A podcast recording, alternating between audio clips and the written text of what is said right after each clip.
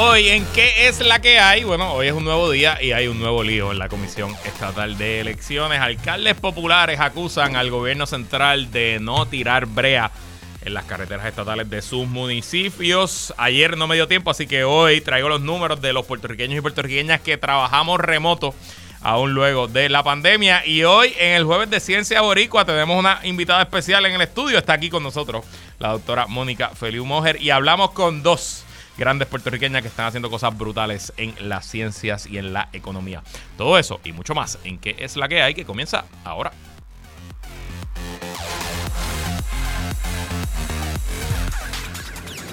El análisis más potente y completo comienza ahora. Luis Herrero llega prendiendo fuego a los políticos y figuras que se atreven a dañar el país. Radio Isla 1320 presenta ¿Qué es la que hay? con Luis Herrero. Muy buenas tardes, bienvenidos y bienvenidas a ¿Qué es la que hay con Luis Herrero por Radio Isla 1320? Hoy es jueves 22 de febrero de 2024. Estamos en vivo y en directo para todo Puerto Rico por el 1320 AM y su cadena para el mundo a través de radioisla.tv, nuestra aplicación para teléfonos Radio Isla Móvil y en facebook.com diagonal Radio Isla TV. También estamos en nuestro nuevo canal de Roku Radio Isla. Yo soy Luis Herrero y como siempre les invito a que me sigan en todas las redes sociales como L Herrero y recuerda que este programa lo puedes escuchar en su formato podcast. Búscalo como que es la que hay en tu aplicación de podcast favorita para que me escuches cuando a ti te dé la gana y qué es la que hay, de qué vamos a hablar hoy. Otro día, otro lío.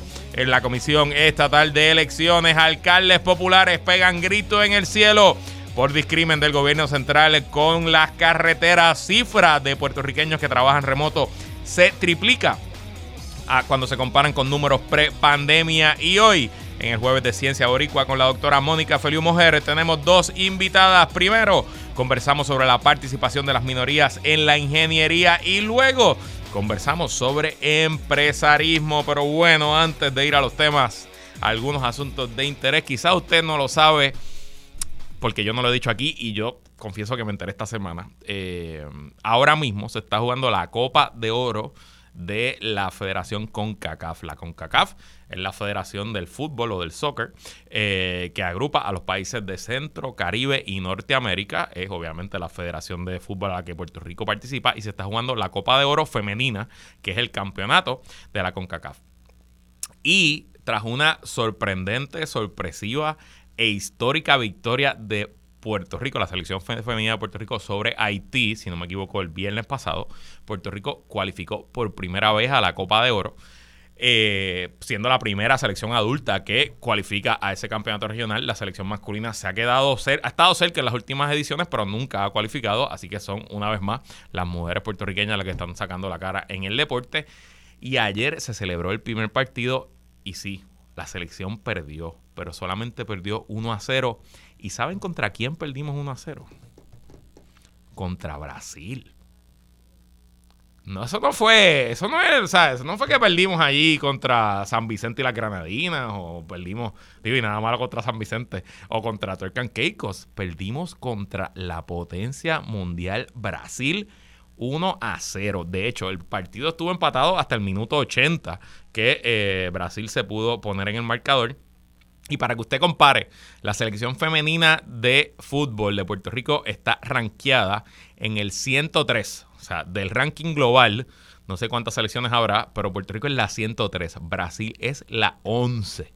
Eh, hay que destacar la eh, participación de la portera de Puerto Rico, Sidney Martínez, que ha sido esencialmente la estrella y el ancla del equipo con una actuación y una defensa increíble. Así que hay que estar pendiente a las muchachas del fútbol femenino puertorriqueño y sin duda hay mucho que ver, mucho que crecer y mucho potencial en la oncena. Y hablando de deportes, a esta hora ya oficialmente son las 5 de la tarde, hora de Puerto Rico, cerró la lista para inscripciones para el draft de novatos del BCN. Así que estaremos muy pendientes a ver qué nombres están ahí. Y yo estaré extra pendiente porque los cangrejeros de Santurce tenemos el turno 3 y tenemos el turno 4.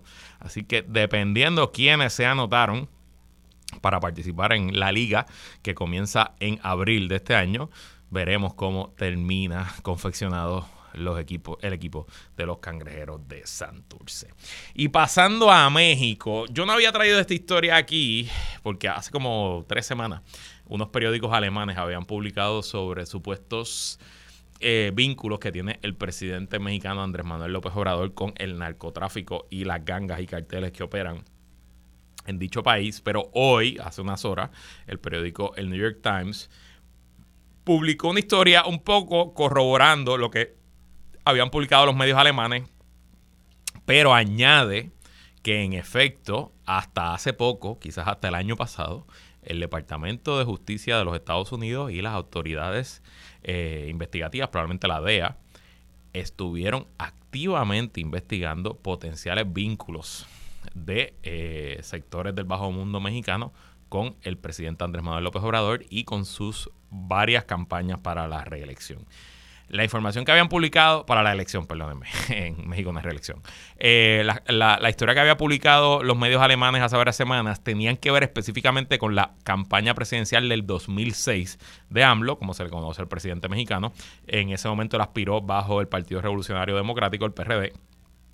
Y ahora lo que se confirma en esta historia del New York Times es que las autoridades estadounidenses investigaron temas ya más recientes relacionados a la campaña del 2018. De hecho, en el 2018, bajo la administración de Donald Trump, el gobierno de los Estados Unidos presentó acusaciones y arrestó al ministro de Defensa mexicano eh, que aunque pertenecía al PRI, no al partido, no a Morena, que es el partido del actual presidente, eh, aún así, bueno, pues obviamente no es poca cosa que el gobierno de Estados Unidos arreste a un ministro de defensa de un país, mucho menos al ministro de defensa de uno de los principales, sino el principal socio comercial de los Estados Unidos. Eso ocurrió en el 2018. Al final, ese caso creó un problema diplomático muy serio en las relaciones eh, entre Washington y Ciudad de México.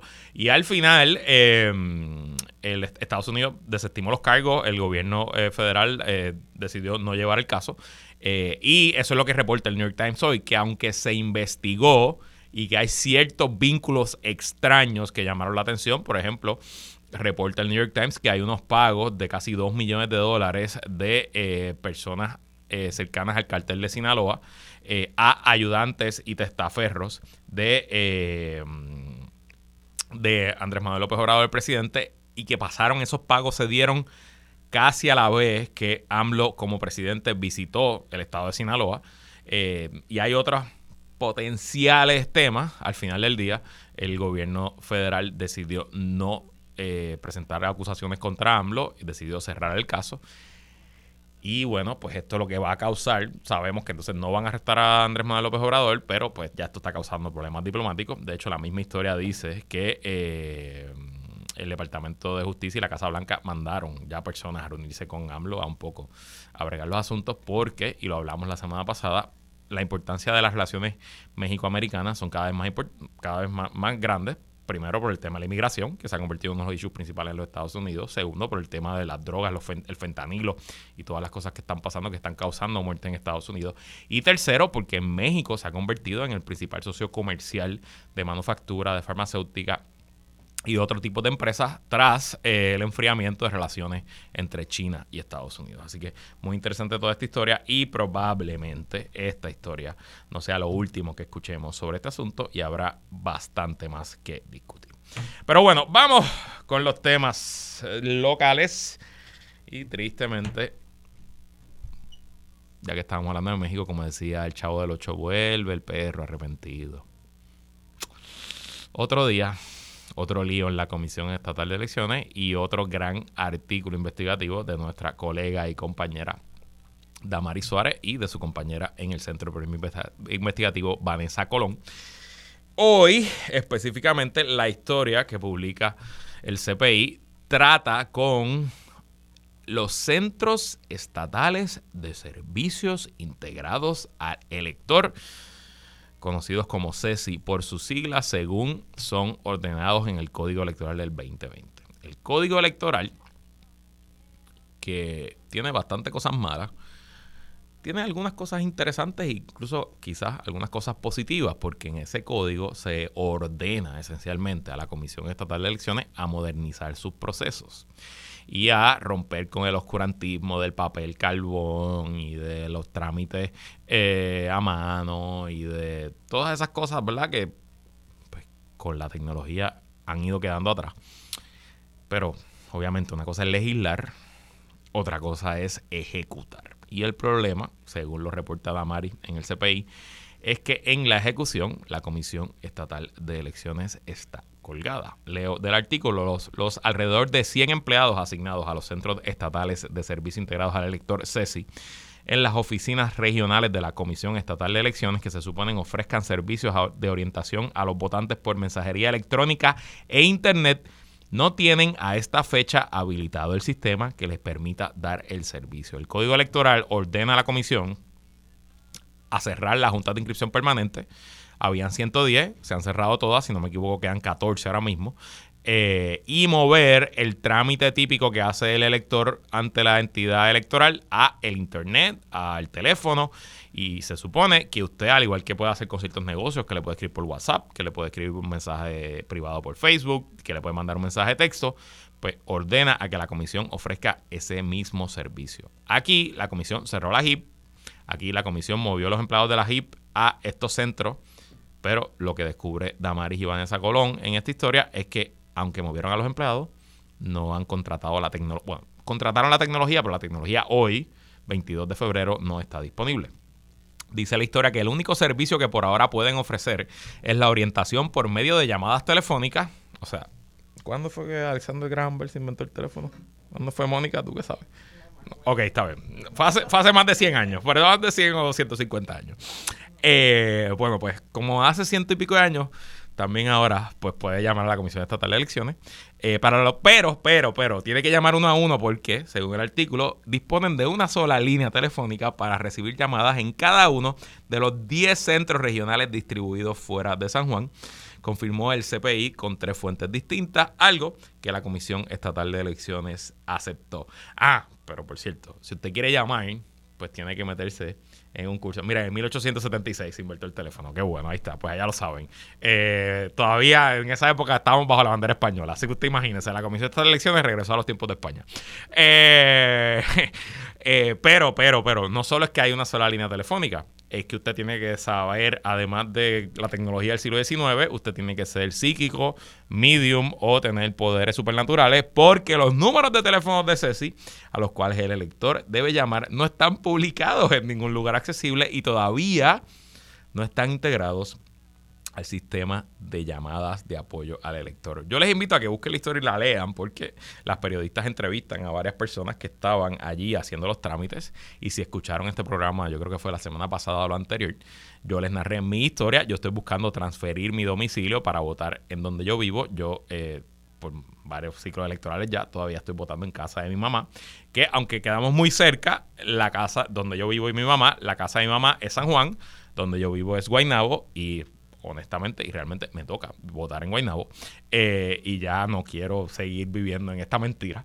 Eh, tampoco quiero que Edwin Mundo me eh, recuse, no quiero pasar por ese bochorno. Ustedes se imaginan, recusan a Luis Herrero, eso sería un escándalo. Y pues dije, pues déjame aprovechar que ahora se puede hacer por internet y me creé mi cuenta en el sistema electrónico, seguí los procesos me tomé un selfie, porque ahora tú puedes someter la foto, sometí la factura de la luz para que usted vea que donde yo vivo, eh, o sea, donde yo estoy diciendo donde yo vivo, y aún así, el día después me rechazaron la transferencia y voy a tener que ir a la Junta de Inscripción Permanente, que antes estaba muy cerca de mi casa, podía caminar, y ahora me va a tocar ir aquí a las oficinas centrales. Afortunadamente yo vengo a Radio Isla todos los días, así que voy a tener que cuadrar un día, venir un ratito antes, ir a la Junta de Inscripción Permanente antes del, creo que es el 13 de abril, porque quiero votar en Guaynabo en la primaria, eh, que es el 2 de junio, eh, para entonces que Edwin Mundo no me recuse. En una visita a la oficina regional en Bayamón de la Comisión Estatal de Elecciones, donde operan la HIP y el CESI, el CPI pudo constatar que los escritorios asignados a los empleados carecen de computadoras y teléfonos en los cubículos. O sea, que estamos con la tecnología del siglo XIX de los teléfonos y estamos con los cubículos y las oficinas de la década de los 60 y los 70, cuando ya los cubículos eran parte, pero pues no habían computadoras, así que los empleados de todo tipo, empresas, gobiernos, privados, se sentaban en un cubículo, pues quizá había una maquinilla, quizá había obviamente un teléfono un pad para tomar notas eh, y así están los empleados de la Comisión Estatal de Elecciones. El CPI visitó otras oficinas regionales de la CE y se encontró con la presencia de electores que tenían quejas e insatisfacción con el registro electrónico y requerían asistencia para completar sus transacciones en línea. La asistencia al público la ofrecieron los empleados de la HIP, eh, tal como dispone el reglamento. Lo interesante es que em, cuando el CPI visita estos centros, pues ellos están escuchando y viendo lo que está pasando. Y dice aquí, los empleados de San Juan responden las llamadas que llegan mediante el número de ayuda al elector que aparece en la página del registro electrónico de electores y es el 787-945-2374. La primera vez que el CPI llamó, salió un mensaje de voz que dio instrucciones que no tuvieron ningún resultado. En este momento se nos dificulta poderle atender. Le invitamos a tomar un turno virtual y un representante se comunicará con usted a la mayor brevedad posible, se escuchó. El turno otorgado fue el número 12. Luego, el CPI indicó el número telefónico al que el representante debía devolver la llamada. El mensaje se dejó el 16 de febrero y al cierre de esta historia no se había recibido ninguna respuesta. Tranquila, Damari y Vanessa, que yo creo que de aquí a las elecciones del 2036 ese mensaje se lo van a contestar. Así que ustedes tranquilas, siéntanse cómodas y prepárense para votar en las elecciones del 2036. Lo tomo medio a chiste, lo tomo medio cínico, pero honestamente, todos los días, todas las semanas, todos los meses, nos enteramos de problemas al interior de la Comisión Estatal de Elecciones, más allá de los problemas políticos y las descalificaciones, y si un partido quiere ganarle a otro, esos son problemas políticos. Pero problemas administrativos parece que abundan y si nosotros volvemos a sufrir el papelón que pasamos en las primarias de 2020,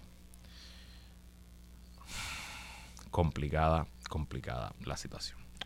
Y bueno, cambiando a otros temas, alcaldes populares pegan grito en el cielo por discrimen del gobierno central con carreteras. Estoy leyendo del vocero.com. Alcaldes populares advirtieron ayer que recurrirían a la desobediencia civil y al cierre de vías públicas para que el Departamento de Transportación y Obras Públicas atienda las carreteras estatales en su pueblo, las cuales aseguraron están abandonadas debido a un presunto patrón de discrimen político. Tanto comerciantes como ciudadanos participantes particulares. Me dicen, alcalde, cuente conmigo, vamos a cerrar una carretera para que venga la prensa y ejercer presión sobre este particular, afirmó el alcalde de Trujillo Alto, Pedro Rodríguez González específicamente en Trujillo, el Ejecutivo Municipal denunció que ninguna de las 15 carreteras estatales de Trujillo Alto ha sido asfaltada por el gobierno en este cuatrenio. Rodríguez González reclamó que el 23 de enero del 2023 la secretaria del LITOP, Eileen Vélez Vega, se comprometió a desarrollar un acuerdo para transferir los fondos destinados a obras en carreteras a las alcaldías para que realicen los trabajos, pero desde entonces no le contesta cartas y tampoco llamadas. Quiero señalar especialmente que la carretera 181, que recorre cuatro de nuestros barrios, hace más de 20 años que no se asfalta. Por aquí pasan tanto populares como PNP e independentistas, agregó el alcalde de Trujillo Alto. En el caso de Naguabo es eh, aún más evidente el discrimen. La alcaldesa de Naguabo también dijo que recurrirá a la, protesta del cierre de carreteras para forzar una reacción del LITOP. La alcaldesa Miraidalis Rosario Pagán explicó que en su pueblo solo una de las 13 carreteras estatales, la PR 950, ha sido asfaltada luego de que la presión pública ejercida en los medios sociales llevó a la agencia a entablar un acuerdo de colaboración con el municipio. Pero miren esto, según la alcaldesa Rosario Pagán, las carreteras estatales que se extienden a pueblos aledaños con alcalde del, alcaldes del Partido No Progresista como Ceiba y Yabucoa fueron asfaltadas solamente hasta la colindancia con Naguabo. En Naguabo se puede ver claramente lo que es discrimen político. Por ejemplo, la PR3, vamos a Ceiba, un municipio PNP, está trabajada. Y vamos a Humacao, otro municipio PNP, está trabajada. Sin embargo, brincaron, obviaron totalmente el pueblo de Naguabo. Puntualizó que las malas condiciones de las carreteras han provocado accidentes fatales. El alcalde de Santa Isabel, Rafael Biliburgo, subrayó que el abandono de las carreteras PR 153, la PR 538 y la PR 161 afecta el desarrollo turístico y económico de su pueblo.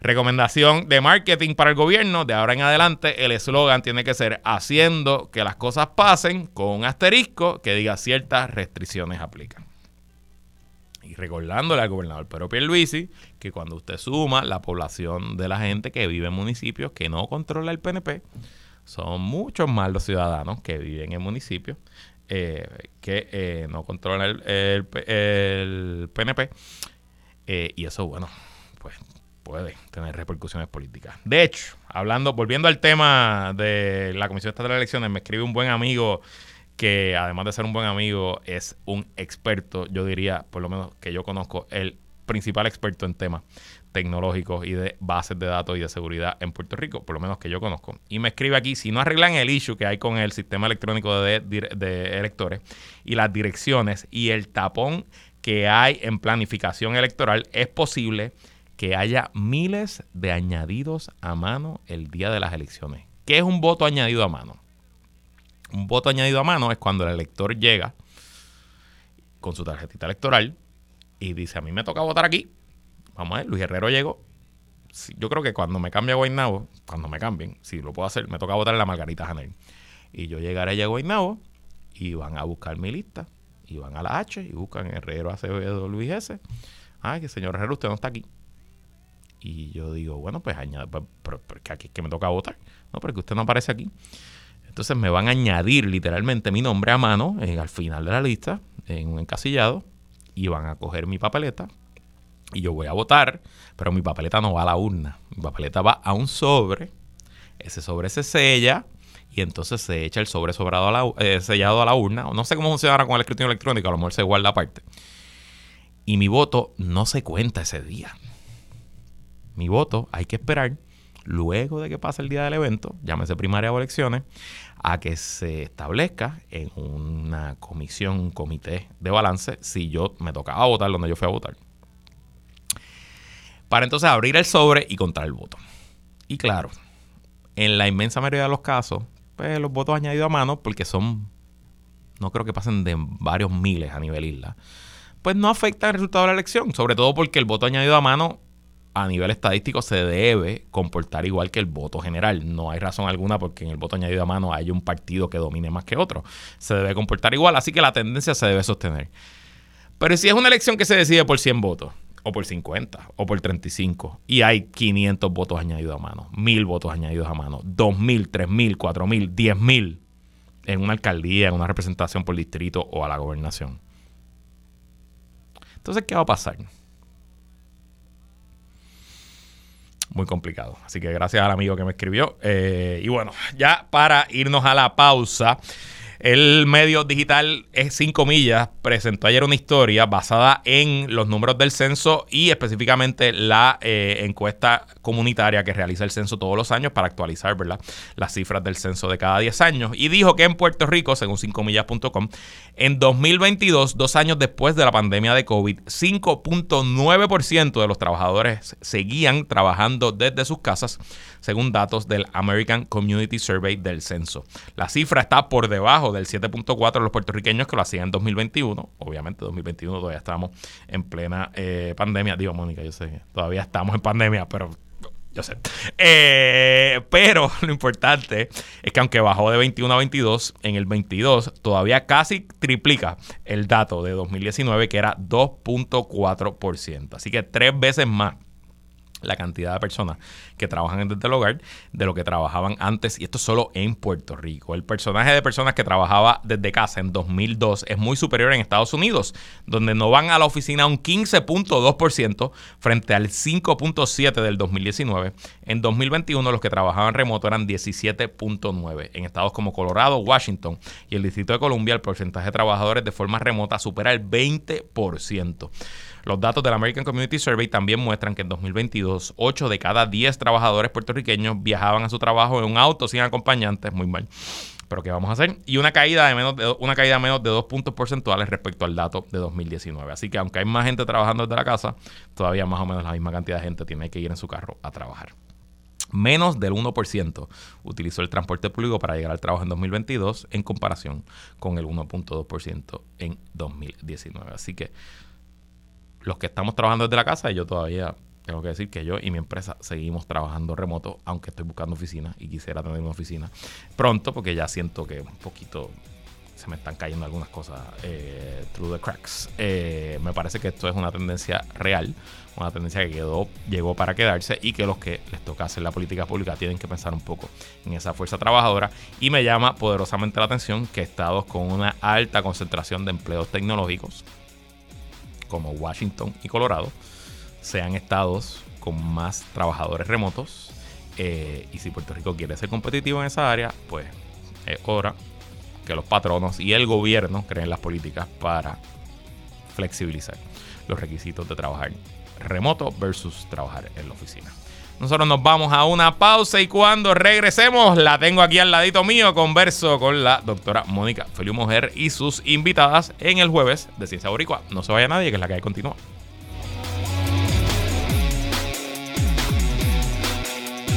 Sigue conectado con Radio Isla 1320. Estás escuchando ¿Qué es la que hay? Con Luis Herrero. Somos el sentir de Puerto Rico. Ciencia Boricua con Mónica Feliu en ¿Qué es la que hay? Bueno, usualmente está por Skype, pero hoy está aquí en vivo y a todo color. Y tiene una acompañante VIP, así que tengo que pronunciar su nombre y su segundo apellido específicamente bien. Está con nosotros como todos los jueves la directora de comunicaciones de la Organización Ciencia Puerto Rico, doctora Mónica Feliu Mojer. Mojer, así, con acento en la O. Porque Muy aquí bien. está tu mamá también. Así, mismo es. Y Saludos te, a tu mamá. te puede regañar, te puede tirar con la cartera de la esquina. Y fue la que nos buscó el dato de cuando se inventaron el teléfono.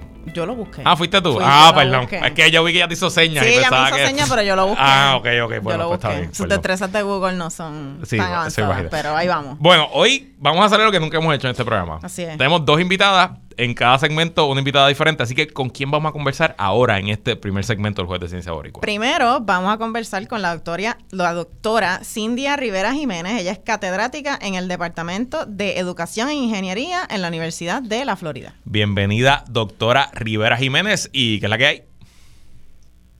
Gracias, gracias por invitarme. Qué honor. Gracias a usted por estar aquí. Eh, y como siempre hacemos con nuestras invitadas e invitados, lo primero que queremos saber es que nos hable un poco de usted, dónde te criaste, qué estudiaste y qué estás haciendo ahora mismo. Sí, yo soy, um, yo soy de San Juan, de Río Piedra. Estudié en University Gardens, esa fue mi high school.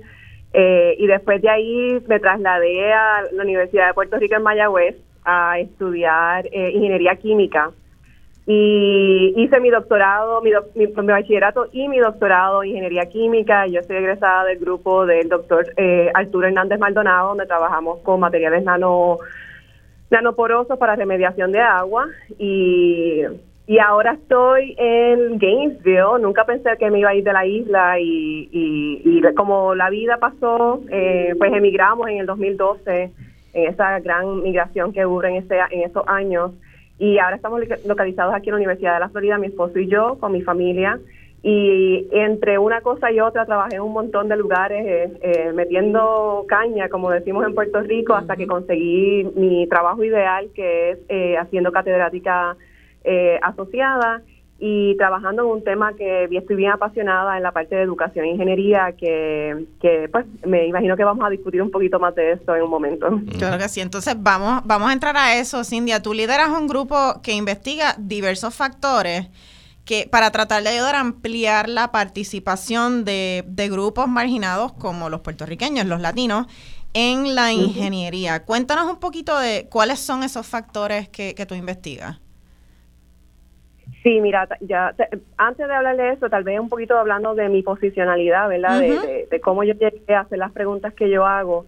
Eh, en, en- en los Estados Unidos hay una población bien alta de, de hispanos y yo cuando vine aquí de, Puerto Rico, pues me di cuenta por primera vez que yo no era solamente puertorriqueña, sino que na- ahora tenía que, que tomar una decisión, si era una puertorriqueña blanca, negra, india, tú sabes, había un montón de preguntas en esta transición que yo hice a los Estados Unidos que a mí no me no me resonaban porque nosotros en Puerto Rico pues tenemos una visión un poco diferente de estos temas de raza. Así que eh, honestamente yo llegué completamente sin entender pero pues eh, mi educación me permitió tratar de hacer las preguntas correctas y enfocarme en, en hacer un montón de desarrollo profesional para mi organización profesional que es el Instituto Americano de Ingenieros Químicos y es ahí que yo me doy cuenta que es un problema bien grande y sistémico, que el, el- eh, la educación en este país no es accesible para todo el mundo.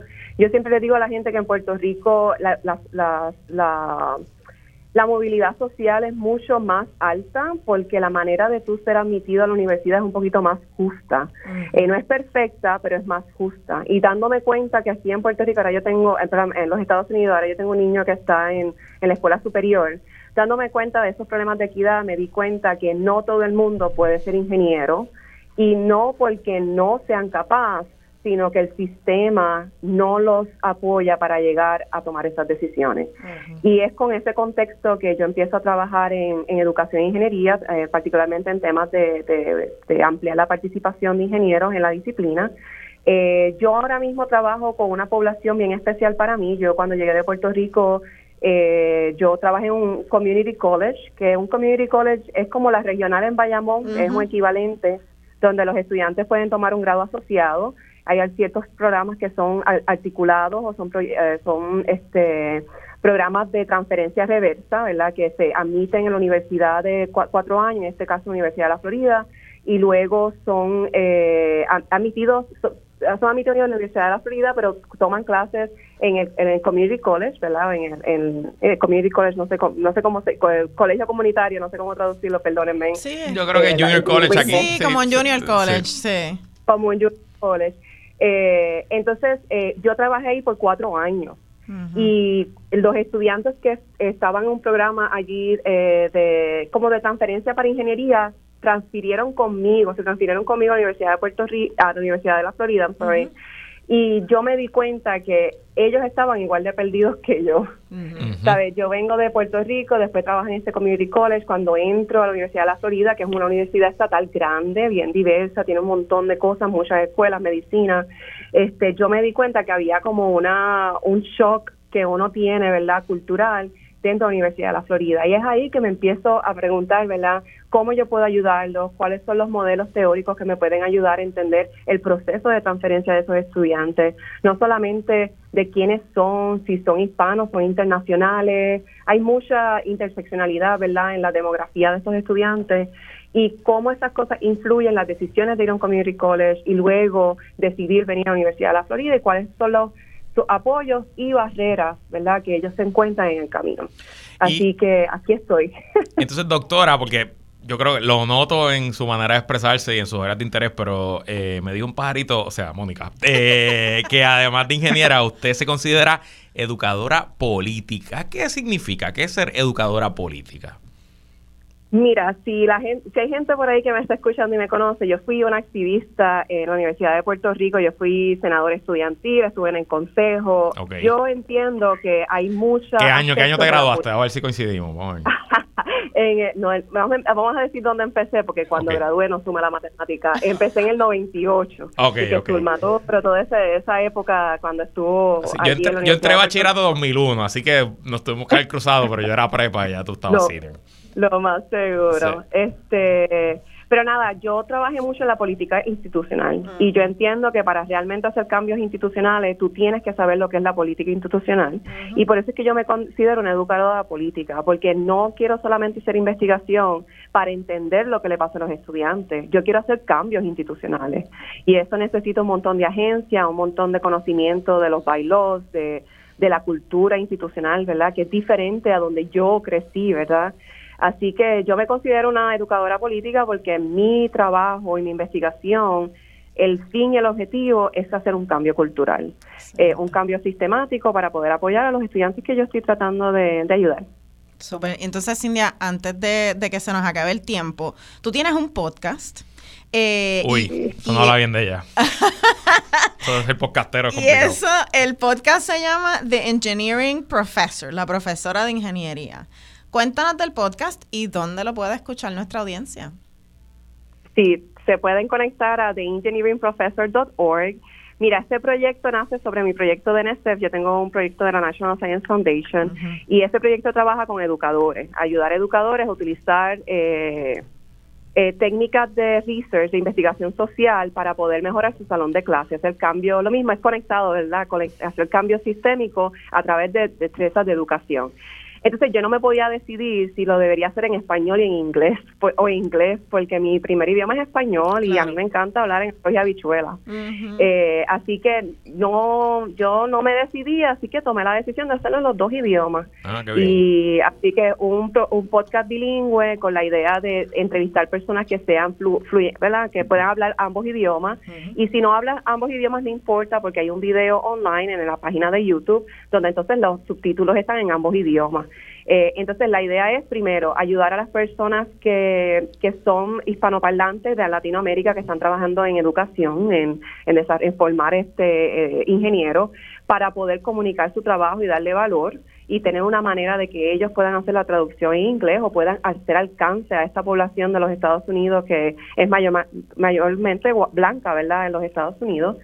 Eh, y lo otro es para las personas que están haciendo investigación, ¿verdad? Que son de este país, de Estados Unidos, pues puedan tener alcance y poder hacer colaboraciones eh, con otras personas de habla hispana. Así que es un proyecto de pasión y un proyecto que yo llevo en el corazón y estoy como en el trial and error en esta idea de scientific communication. Estoy inspirada por la doctora Ana María Porras, que es mi amiga aquí querida y ella es una science communicator ah, de Colombia Así que en esas estamos. Estoy este eh, haciendo esto. No sé, no soy locutora como tú, pero pero me encanta hablar con la gente y me encanta compartir ideas y compartir conocimiento. No, eres locutora, pero sabes de lo que estás hablando, que eso no necesariamente es. lo que yo sé.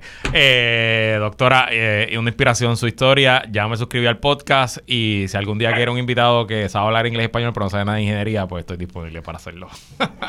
lo, haré sobre cómo hacer scientific communication, ¿verdad? y hablar de ciencia boricua. Yo me apunto, yo me apunto también, eh, Cindia, y gracias por tu trabajo y pues aquí tenemos una ingeniera que está creando cambio. Ahí lo tienen. Pues gracias, doctora. Nosotros nos vamos a una pausa y cuando regresemos nos quedamos en el jueves de Ciencia Boricua, pero cambiamos de carril, hablamos un poquito de empresarismo. Así que no se vaya nadie que el jueves de Ciencia Boricua continúa en que es la que hay. Regresamos y seguimos conversando hoy en el estudio, en el jueves de Ciencia Boricua, con la doctora Mónica Feliu Mojer y estamos innovando en este segmento. Tenemos una segunda invitada y se trata de una gran amiga a quien le tengo mucho cariño y aprecio. ¿Con quién vamos a conversar en esta última parte de qué es la que hay? Pues hoy vamos a hablar con nuestra amiga Denise Rodríguez. Ella es directora ejecutiva de Colmena 66 y viene a hablarnos de un programa para emprendedores, una oportunidad que tienen. Pues bienvenida Denise. ¿Y qué es la que hay? Hola, saludos, encantada de, saludarlos y estar aquí con ustedes, Luis y Mónica, un abrazo fuerte. Bueno, Denise, yo te conozco bastante bien y sé bastante de tu trayectoria, pero para los que no conozcan, háblanos un poco de ti, de dónde eres, cuál es tu trasfondo y qué estás haciendo ahora mismo y qué haces en Colmena 66.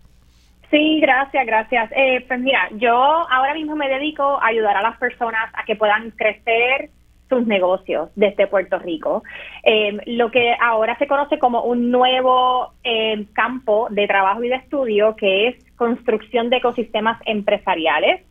Y jamás pensé que yo iba a dedicarme a esto. Mi trasfondo es eh, finanzas. Em, mi carrera la comencé en Wall Street, en Nueva York.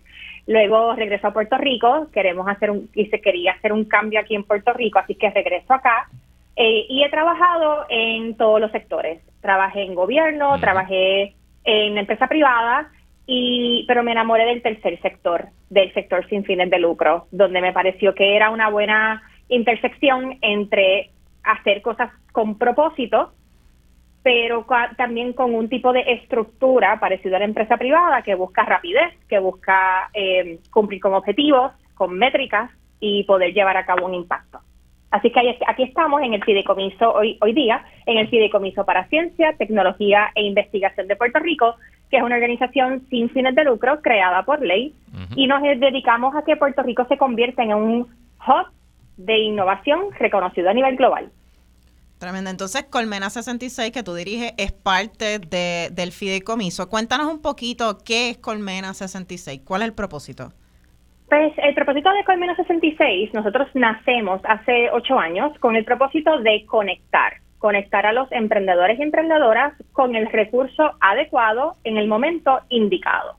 Y eso surge en un, en un punto de inflexión importante en Puerto Rico, en donde se comienza a ver que hay más recursos de apoyo empresarial, espacios de cotrabajo, incubadoras, aceleradoras, y todo esto iba creciendo, eh, y pero que es muy positivo, pero veíamos que eso crea una, una, un efecto negativo, y es que la gente, pues, no, nos abrumamos, no sabemos qué puerta tocar y en qué momento. Eh, ¿Quién ayuda a las, a las startups versus a los comerciantes versus a los agricultores? Así es que Colmena es ese conector, ese esa entidad que te conecta con el recurso adecuado en el momento indicado. Y rapidito, es parte del, fideicomiso para ciencia, tecnología e investigación, pero eso quiere decir que solamente es para gente en esos campos o es para cualquier persona. Buena pregunta. Sí somos parte del fideicomiso, pero Colmena es la única organización en Puerto Rico que se dedica a ayudar a emprendedores y emprendedoras de todo tipo y en toda industria y en todas las etapas de desarrollo. Tengo que eh, dar un testimonio personal. Después del huracán María, eh, yo fui a un training de Colmena para préstamos del SBA. Y solicité el préstamo y todavía lo estoy pagando, pero me la fue un tremendo préstamo que nos ha ayudado un montón en el negocio porque recuerdo bien que mi facturación en el mes de octubre del 2017 fueron 900 dólares. Eso fue todo lo que facturó el negocio y pues pudimos seguir operando, pudimos pagar la nómina y en parte fue gracias a ese training que dio Colmena. Hablando un poquito. gracias. Porque eso fue con Carolina Provías, que le mando un saludo y un abrazo a Carolina, que ahora está emprendiendo en otras cosas y haciendo otras cosas bien nítidas. Bueno, y ahora mismo Colmena tiene una convocatoria abierta para un programa llamado Acércate al Grant. Explícanos un poco de qué se trata este programa de Acércate al Grant. Sí, pues mira, esta es una de las brechas que hay en nuestro ecosistema empresarial en donde ustedes bien conocen que Puerto Rico, eh, nosotros nos enorgullecemos, porque aquí en Puerto Rico hay una altísima calidad de investigaciones eh, de clase mundial y que se llevan a cabo en los laboratorios, en, eh, principalmente en nuestra academia. Y muchas veces esas investigaciones terminan publicadas y reciben peer review y galardones y demás, pero tenemos una gran oportunidad y es ¿Cómo logramos que esas innovaciones, esas investigaciones lleguen al mercado para que puedan entonces cambiar para bien la vida de los ciudadanos? Y hacia eso es que vamos. ¿Cómo podemos tender ese puente? Y por eso es que desarrollamos este programa, que por cierto lo logramos desarrollar porque nos ganamos un premio a nivel nacional. Somos uno de 40 eh, organizaciones que nos ganamos un premio llamado el Growth Accelerator Fund Competition. Y con ese premio es que podemos hacer un programa llamado Acércate al que es el cual queremos presentarle a nuestros radioescuchas hoy, que se dedica, que, que básicamente busca ayudar a empresarios y empresarias e investigadores para que puedan comercializar esas tecnologías innovadoras, esas investigaciones. O sea, fronteamos porque podemos. Así es. Así es. Eh, entonces, tenéis ¿qué, ¿qué, tipo de solicitante, qué tipo de proyecto están buscando en Acércate al Grant? Sí, pues mira, estamos buscando eh, eh, proyectos de investigación independientes, proyectos de investigación académicos, eh, innovaciones, eh, investigaciones que veamos que puedan tener un potencial de comercialización. Esto puede ser en diferentes eh, verticales, como le llamamos, o sectores estratégicos. Puede ser en las ciencias vivas, eh, puede ser en el tema aeroespacial, de tecnologías limpias, es decir, energías renovables, agricultura, ciencias ambientales, electrónica, tecnología de información, entre otras. También, ¿quiénes pueden participar? Pueden participar startups, pequeñas empresas, siempre y cuando tengan menos de 500 empleados, se cualifica como pequeña empresa. Y sabemos que esa es la, gran mayoría, casi todos los negocios, las empresas en Puerto Rico que cualifican como un small business para términos de SBA. También pueden cualificar proyectos de investigación independientes, investigadores que trabajan en instituciones académicas, ya sea privadas o públicas, y también investigaciones, investigadores que trabajen en instituciones de investigación. ¿Y cómo podemos conseguir más información sobre este proyecto y sobre Colmena 66? Sí, pues en colmena66.com van a poder ver la convocatoria y ahí van a conocer un poco más sobre cómo solicitar y los criterios.